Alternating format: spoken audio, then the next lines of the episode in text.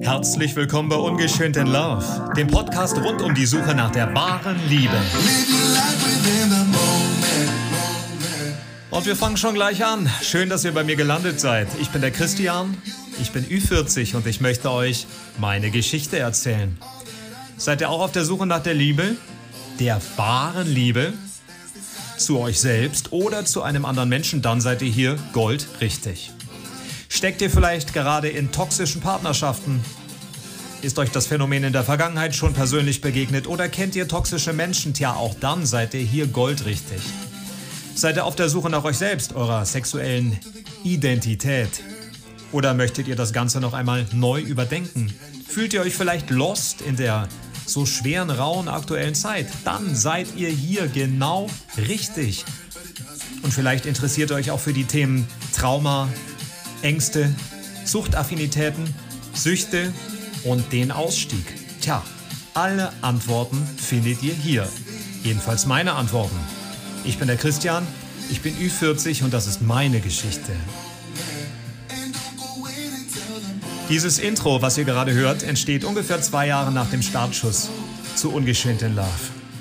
Daher kann ich euch jetzt direkt sagen, wenn ihr euch für meine Kindheit und meine Jugendzeit interessiert, da wo der ganze Schlamassel angefangen hat, der ganze Knoten entstand, dann beginnt unbedingt mit der Season 1 von Ungeschönt in Love. Wenn ihr sagt, nein, nein, ich interessiere mich nur für die toxischen Partnerschaften, ich möchte den richtig heißen Scheiß, dann beginnt doch direkt mit der Season 2 von Ungeschönt in Love. So, jetzt wollen wir euch nicht lange aufhalten, jetzt fangen wir an. Ich bin der Christian, ich bin Ü40 und das ist meine Geschichte.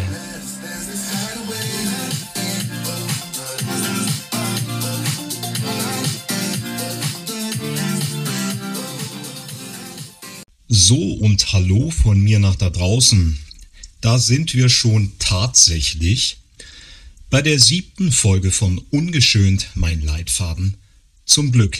Ich muss guten Morgen sagen, denn ähm, es ist bei mir heute Freitag morgens. Ich muss bald los zur Arbeit. Ich habe heute ziemlich viel zu tun, aber diese Folge muss einfach sein. Heute möchte ich dir ein paar Tipps geben, wie du Narzissten erkennst. Und vor allen Dingen möchte ich mich konzentrieren auf einen narzisstisch gestörten Menschen, in einer Partnerschaft. Natürlich treten Narzissten überall anders auch auf. Das ist, liegt nun einmal in der Natur der Sache. Aber ganz wichtig, ich habe es auch schon in einer älteren Folge gesagt, ähm, es handelt sich ähm, um eine narzisstische Störung. Das heißt, eine Heilung ist ausgeschlossen.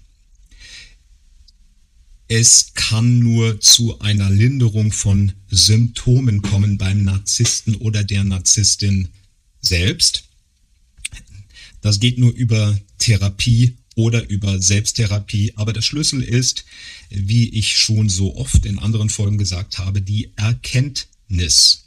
Erkenntnis bringt uns dazu, Sachverhalte mit etwas Abstand zu uns selbst zu sehen und sie dann auch irgendwann einmal in den virtuellen Schrank zu stellen, um uns etwas davon loszulösen und um zu heilen.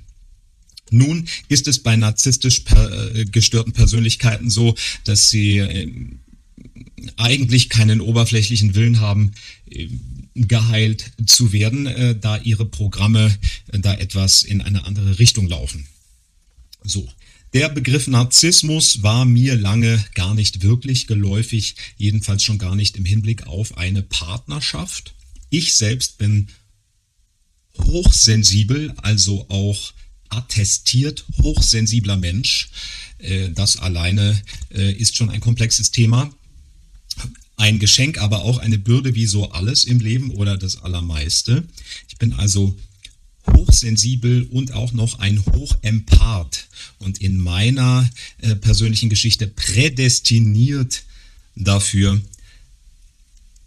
äh, in Beziehungen zu geraten, äh, die aus narzisstischem Missbrauch bestehen.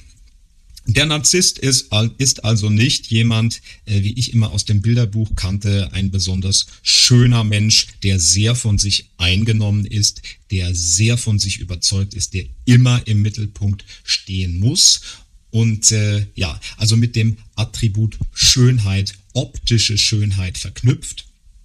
Das gibt es natürlich auch, vor allen Dingen bei den sogenannten grandiosen, nach außen gekehrten Narzissten, die finden sich sehr schön und äh, ja, tragen das auch wie ein Schild vor sich her.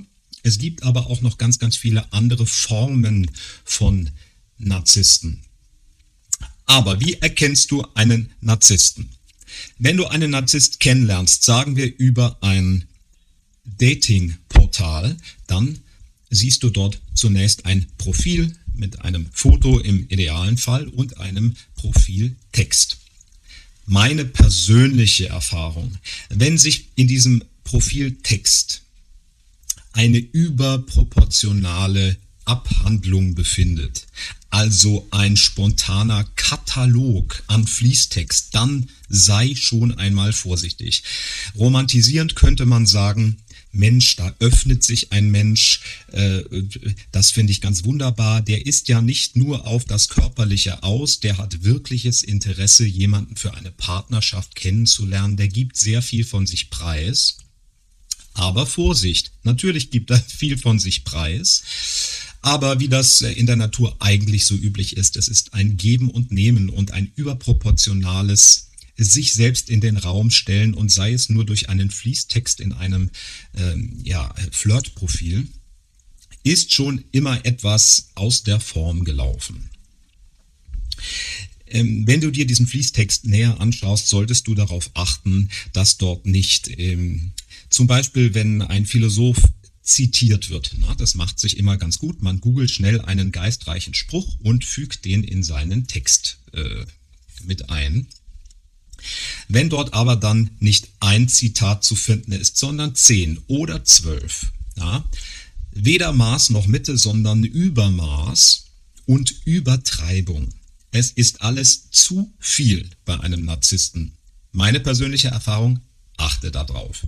Es befinden sich also zum Beispiel 10 oder 15 Zitate oder auch schon äh, erlebt eine Liste von ich mag Doppelpunkt und was ich nicht mag Doppelpunkt. Und dann folgt also nun eine schier endlose Liste an Merkmalen, ähm, äh, was diese Person nun alles an einer anderen Person mag oder an sich selbst oder an der Welt und was nicht. Vorsicht, Vorsicht, das können ja mal bei einem ersten virtuellen Kennenlernen fünf bis zehn Punkte sein. Wenn dort aber 30, 35 oder eine ähnliche Zahl an, an äh, Punkten zu finden ist. Vorsicht, Vorsicht, auch hier wieder zu viel, zu viel von allem. Ähm, ich habe Narzisstenprofile gelesen und auch schon für meinen Freundeskreis analysiert, wo ich gesagt habe, stopp, passt da auf. Da standen Sätze drin wie, Achtung, ich versuche jetzt besonders sexy zu sprechen. Ich möchte bei dem perfekten Menschen, der zu mir passt, das Gefühl haben, dass wir völlig ineinander aufgehen, dass wir transzendent werden, dass ich in meiner Liebe völlig transzendent bin.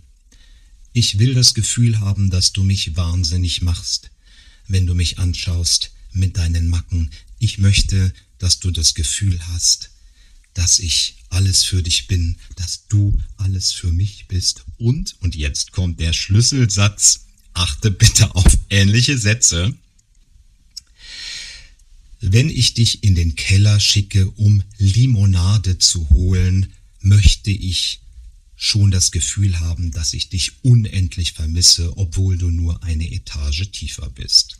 Ja, also diese und ähnliche Sätze finden genau so statt. Es wird eine gezielte Situation aufgelistet und äh, es wird da unheimlich ins Gefühlsdetail gegangen. Und Achtung, es geht allermeistens darum, welche Ansprüche der Narzisst, die Narzisstin an den anderen Menschen stellt und wie er oder sie sich fühlt in Bezug auf dich. Achtung also vor Monologisieren. Kommen wir jetzt zur Situation, du hast diese Person schon etwas weiter kennengelernt und ihr trefft euch in einem Restaurant. Auch ihr Vorsicht. Ein narzisstisch gestörter Mensch wird höchstwahrscheinlich sehr, sehr schnell sehr, sehr viel über sich erzählen. Vorsicht auch hier vor dem sogenannten Monologisieren. Ein Mensch, dem du zwar unwahrscheinlich gerne zuhörst, aber der im Grunde genommen erstmal nur an seiner eigenen Geschichte interessiert ist. Du wirst sehr, sehr viel zu hören bekommen. Ohne Punkt und Komma. Dann checkt er dich ab.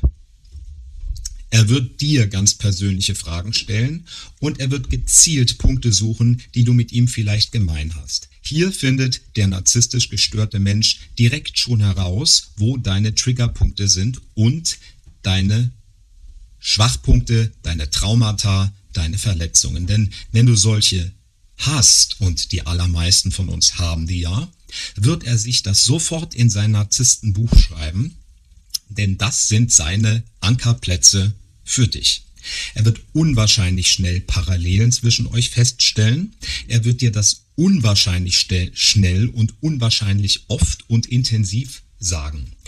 Der Begriff der Rushing Intimacy ist ganz wichtig. Eine Intimität, die geschaffen wird in einem Karacho-Tempo. Das kann im Gespräch stattfinden. Er wird sehr schnell, sehr persönlich. Kindheitsthemen werden zur Ansprache gebracht. Figuren in deiner Familie werden zum Thema gemacht. Er möchte wissen, wie deine Mutter ist, dein Vater, wie du groß geworden bist, ob du Geschwister hast. Er stellt dich auf ein inneres Schachbrett und muss genau wissen, wo du positioniert bist. Pass also auf, was du alles erzählst. An diesem Abend soll es um dich und um ihn, um das Treffen gehen bleib lieber etwas, naja, allgemeiner im Weltgeschehen, als sofort in deine Kindheit einzusteigen oder in deine Ex-Partnerschaften. Übrigens ist meine Erfahrung, dass der narzisstisch gestörte Mensch seine Ex-Beziehungen zunächst völlig außen vor lassen wird. Umso mehr wird diese Person dich dazu bringen, über deine Ex-Beziehungen zu sprechen. Und wenn du verletzt worden bist, traumatisierst, gebeutelt, wirst du das natürlich auch sehr, sehr gerne in Anführungsstrichen tun. Rushing Intimacy auch in Bezug auf Sexualität. Er wird vermutlich sehr, sehr schnell mit dir in die Kiste wollen, wenn ihr nicht euch schon auf dieser Basis kennenlernt.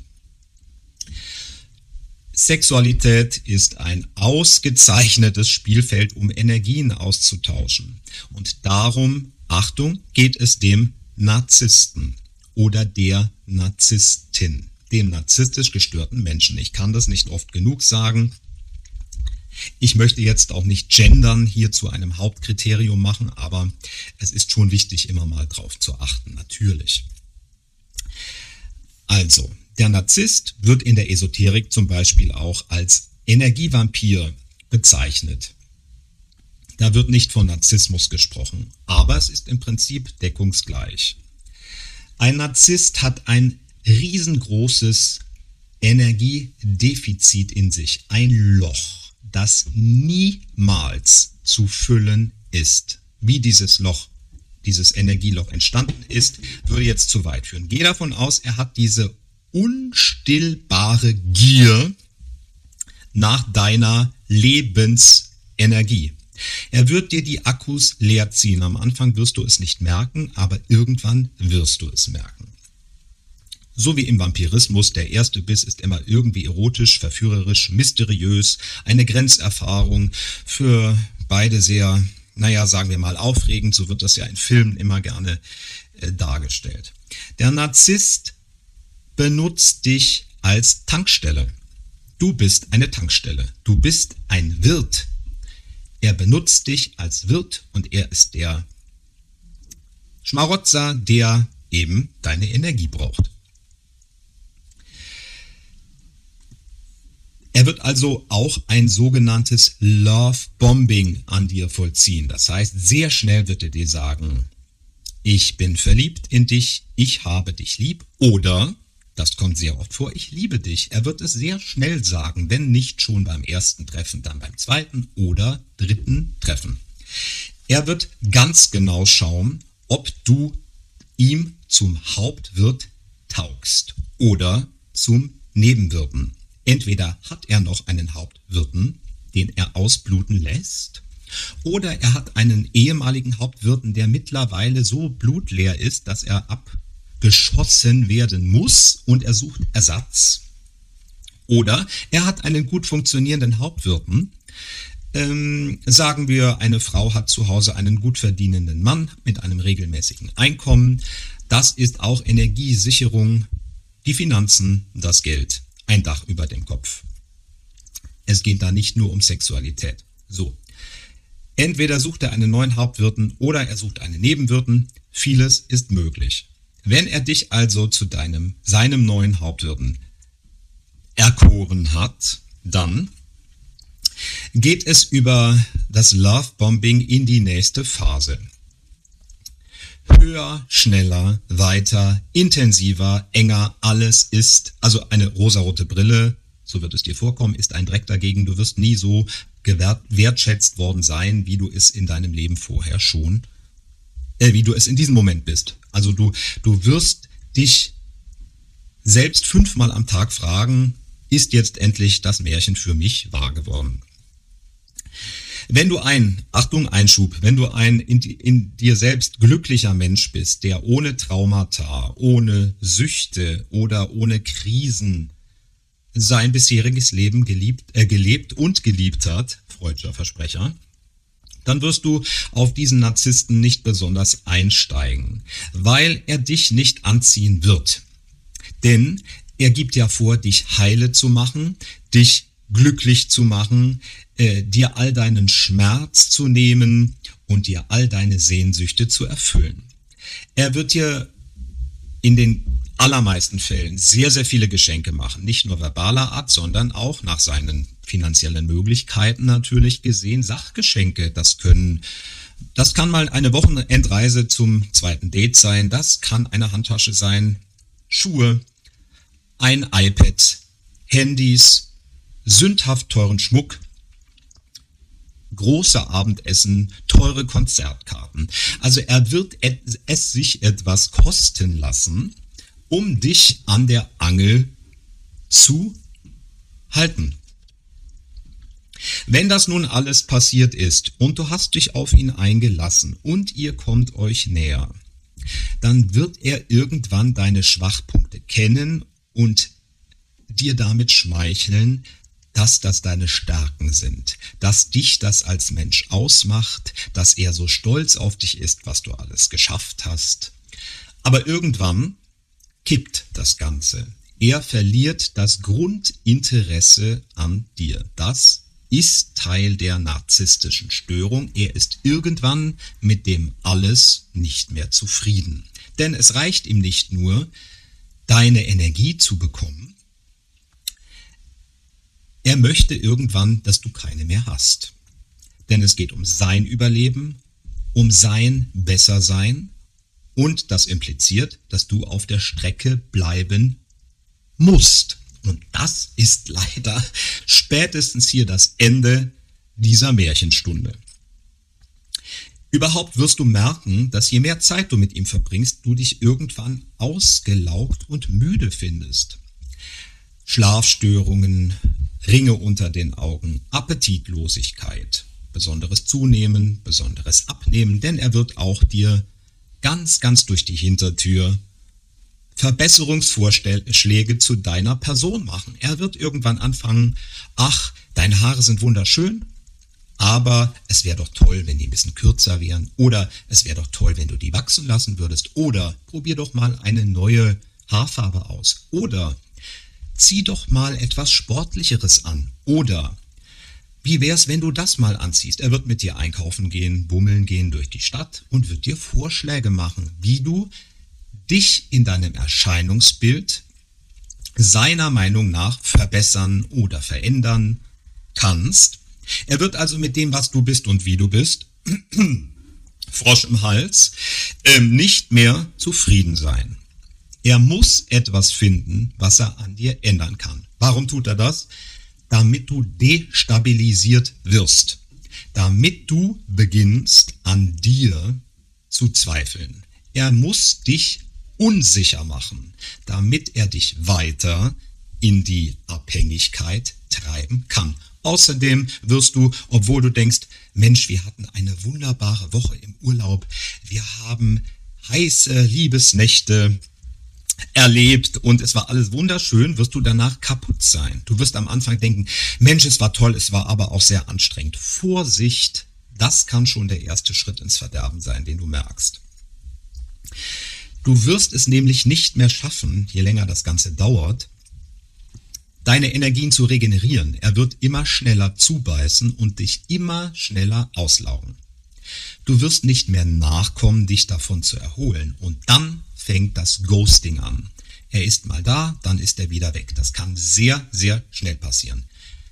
Ich habe von Narzissten Kenntnis, die nach dem zweiten Treffen bereits Schluss gemacht haben. Aus heiterem Himmel. Einfach Schluss gemacht haben. Es tut mir leid, ich habe mich geirrt, ich kann das nicht. Ich kann das so nicht, das wird auch nicht näher erläutert, muss es auch nicht, denn es dient dazu, dich vor den Kopf zu stoßen und zu destabilisieren. Nachdem er dich abgeschossen hat oder zur Seite geschoben hat oder degradiert hat, wird er dich wieder zurückhuvern.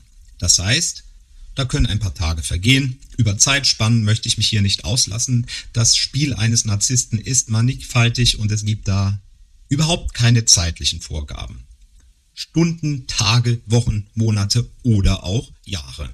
Er ist plötzlich verschwunden, nicht mehr erreichbar, nicht über das Handy, ähm, aber fordert, dass du immer erreichbar bist, dass du dich immer mitteilst, dass du sofort bei WhatsApp zum Beispiel antwortest, dass du sofort ans Telefon gehst und wenn das nicht passiert, wird das ein Thema werden. So, gehen wir davon aus, er hat dich abgeschossen, um dich dann wieder zu holen. Dieses Komm her, geh weg Prinzip. Ich will dich, ich will dich nicht. Ich will dich, ich will dich nicht. Und du wirst immer mehr in eine Spirale geraten, wo du dir da selbst die Schuld gibst.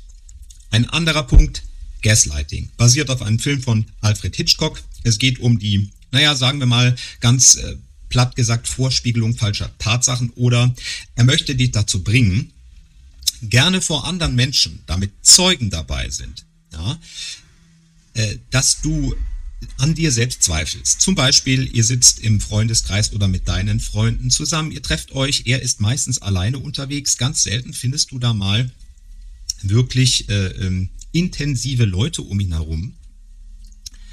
Ähm, aber auch da gibt es natürlich Ausnahmen. Und du wirst erzählen zum Beispiel, ja, gestern hat meine Nachbarin ihr rotes Auto wieder gegenüber im Halteverbot geparkt. Und er wird vor allen sagen, nein, nein, das war nicht gestern. Oder das Auto stand dort überhaupt nicht, da stand ein blaues Auto. Und du sagst wahrscheinlich im ersten Moment, nein, nein, ich weiß das ganz sicher. Vorsicht, diese Form der Manipulation kann ins Unermessliche wachsen, dass du beginnst an deiner eigenen Wahrnehmung zu zweifeln. Du könntest zum Beispiel auch merken, dass deine Hausschlüssel plötzlich nicht mehr da sind, wo du meinst, dass du sie hingelegt hast.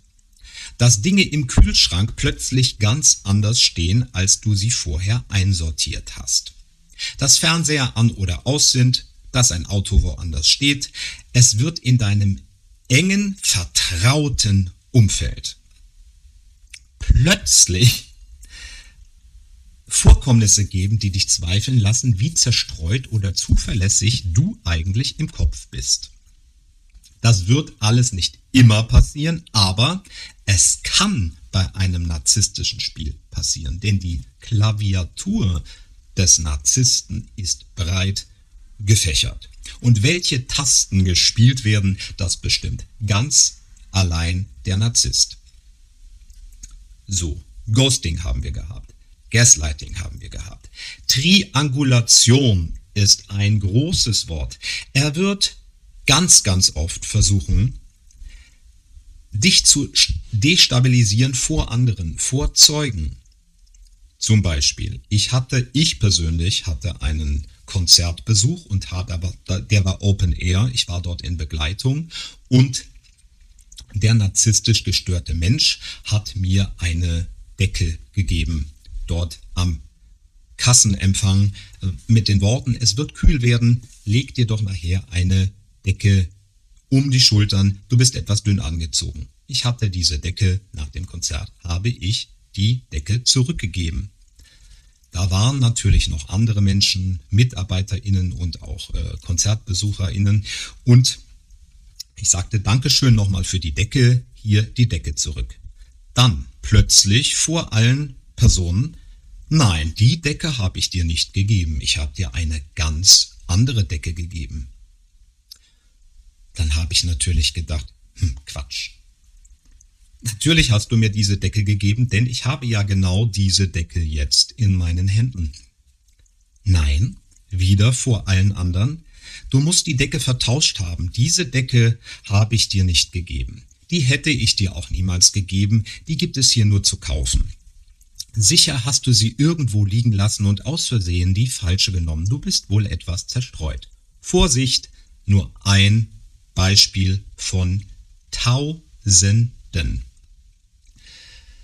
Gut, wir sind also schon destabilisiert und der Narzisst ähm, wird im Übrigen, wenn er es nicht von vornherein schon getan hat, immer auch Nebenwirte neben dir haben. Das wird nicht nur dich geben, es gibt immer den, die andere oder die anderen. Entweder die abgelegten VorgängerInnen, die man reaktiviert oder reaktivieren kann. Oder es wird parallel geschaut nach anderen Wirten. Oder nachdem ihr schon eine Weile zusammen seid, fängt das Fremdgehen an.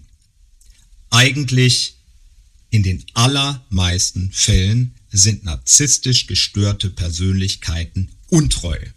Sie haben Sie sehen keine Notwendigkeit darin, treu zu sein.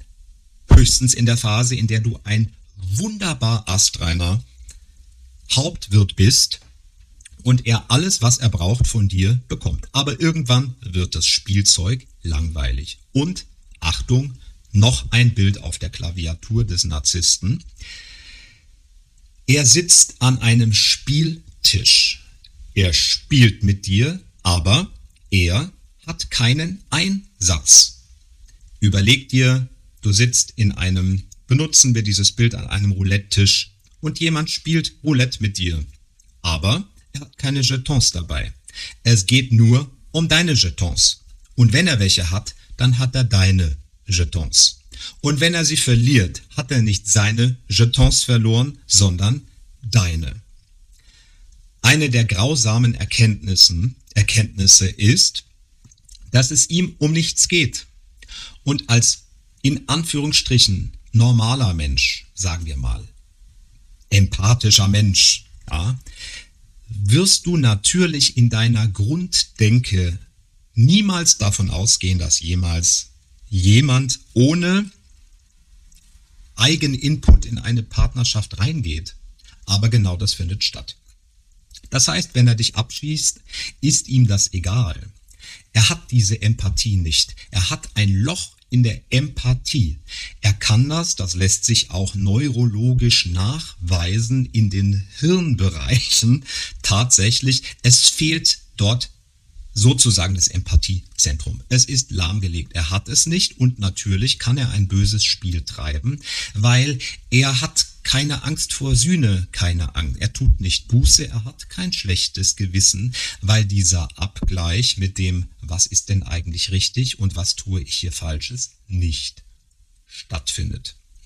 Und da ist es nur logisch, dass wenn einer nicht empfinden kann, wie bösartig perfide er ist, dann wird er es weiter sein. Denn was hält uns im Leben davon ab, Böses zu tun? Unser eigenes Gewissen und unsere Moral. So, das ist schon sehr, sehr viel. Es ist noch längst nicht fertig. Ich versuche es grob zu halten, streue aber etwas ein. Achtung! Wenn du mir noch nicht bei Social Media folgst, würde ich dich bitten, abonniere doch meine Kanäle bei Facebook, Instagram oder interessiere dich gerne für diese Facebook Gruppe passen zu ungeschönt. Gib dieser Folge hier einen Daumen nach oben, schreib mir Kommentare, schreib mir bei Instagram eine DM, bei Facebook eine PM, schreib mir eine E-Mail über info@christianschöne.de. Lass uns in Kontakt treten, denn es geht hier nicht darum, dass ich mein Wissen oder meine Vorstellung bei dir lasse, sondern ich möchte dich da draußen besser kennenlernen. Mir geht es um zwischenmenschliche Bindungen, weil ich finde, dass das in der heutigen Zeit etwas sehr verloren geht.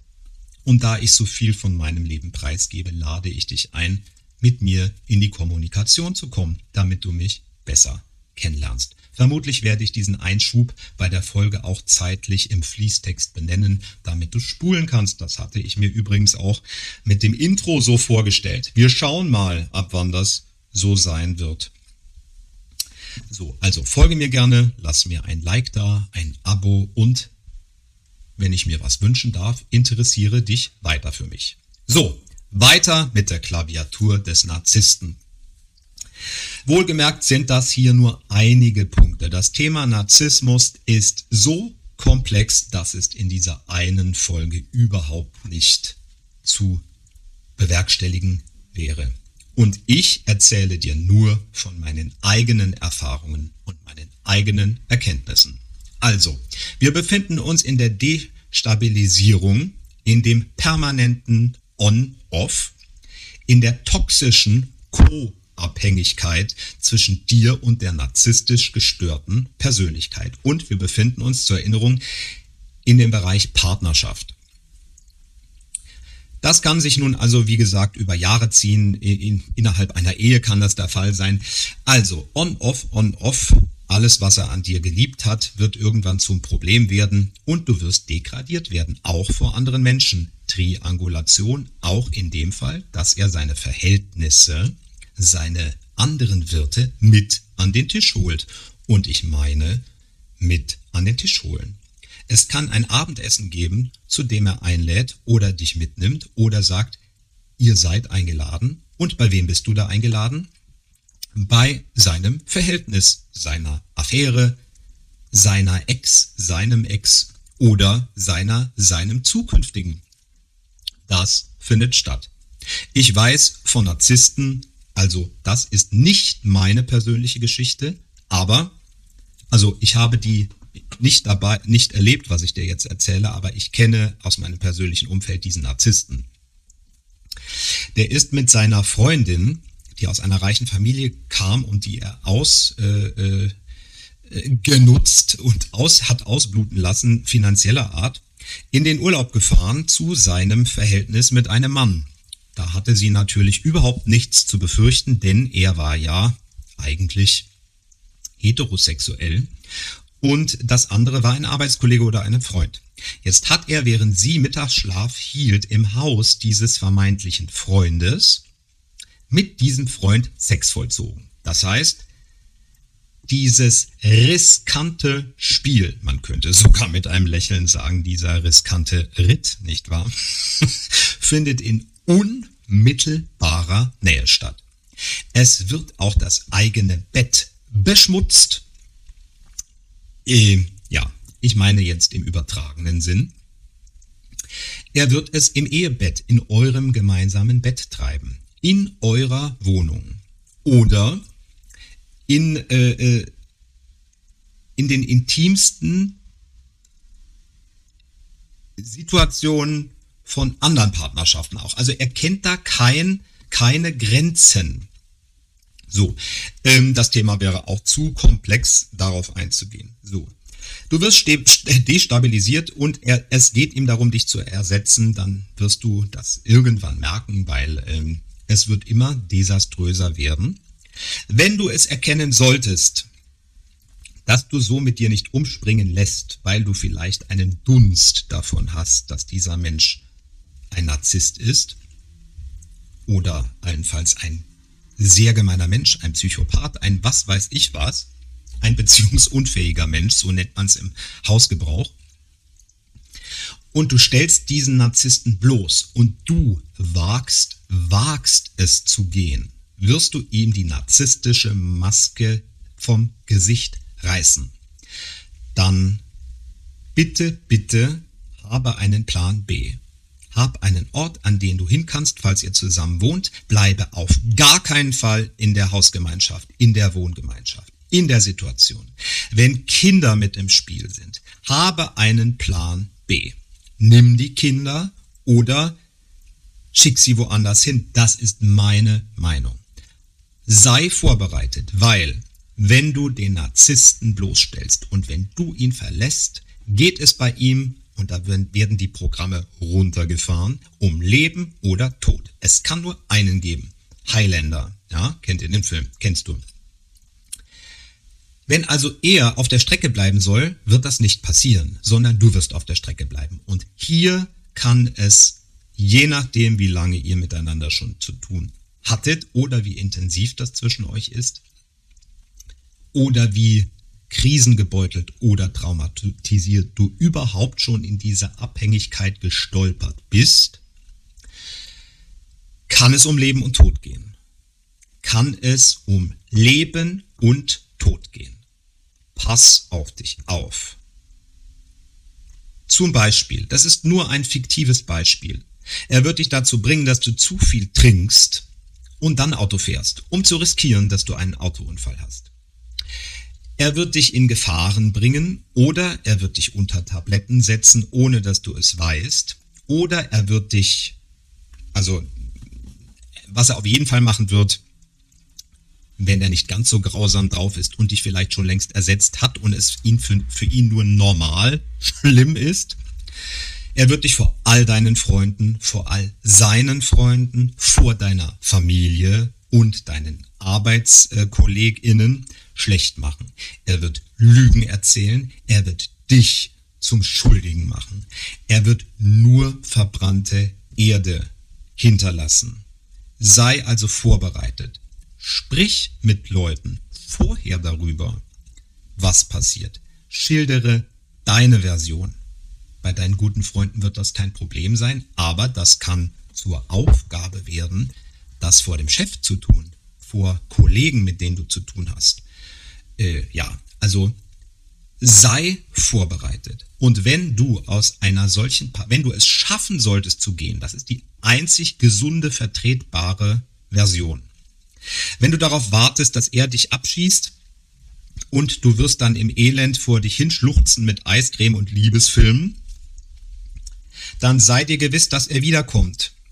Er wird ohnehin wieder in dein Leben treten, weil die narzisstische Störung es so vorsieht. Außer du bist also wirklich selbst für ihn so unbrauchbar, dass er es völlig ausschließt, dass du jemals für ihn wieder interessant sein kannst. Er wird wieder in dein Leben kommen, um wieder zu schauen, Mensch, kann ich da noch mal etwas Blut ab, abzapfen?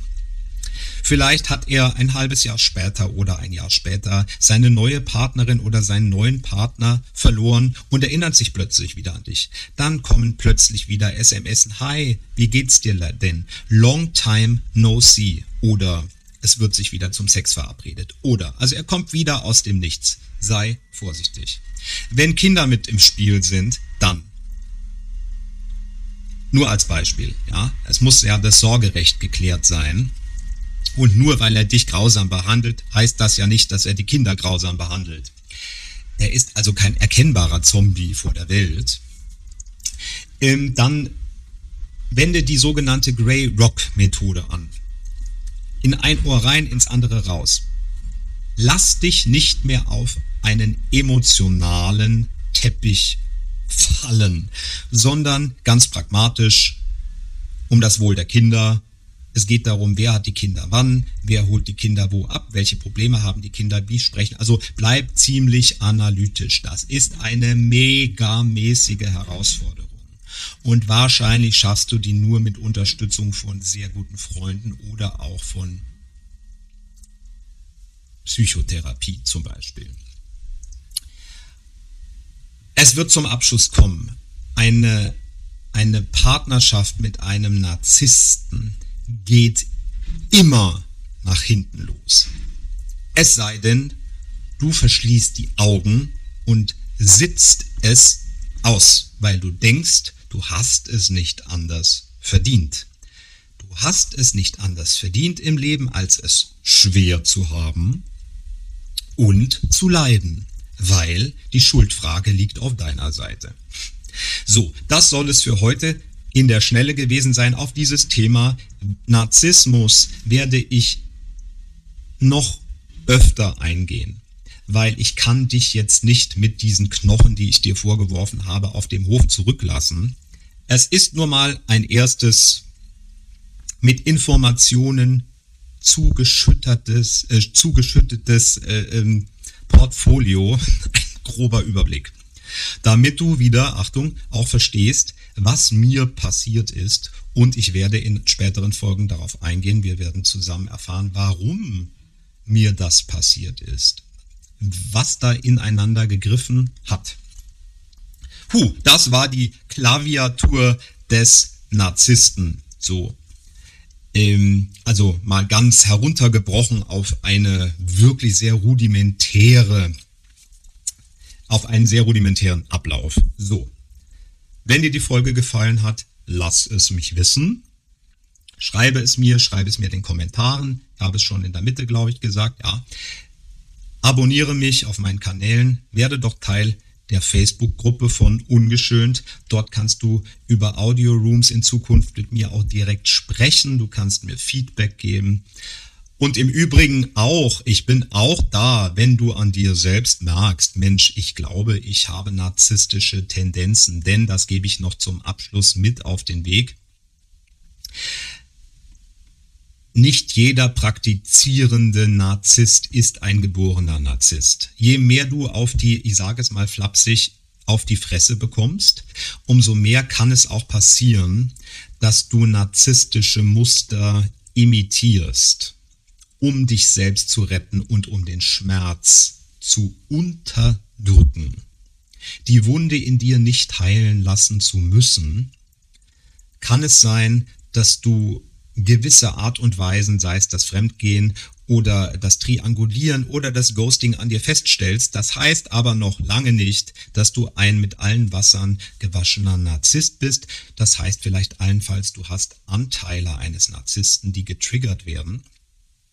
Das heißt aber nicht, dass du keine Empathie hast und nicht beziehungsfähig bist. Das ist mir ganz, ganz wichtig.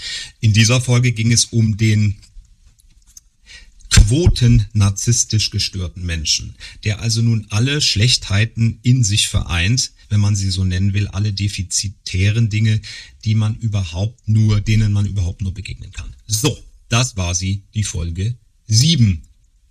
Und bis zum nächsten Mal. Tja, das war sie, diese Episode von Ungeschönt in Love. Ich danke euch fürs Zuhören.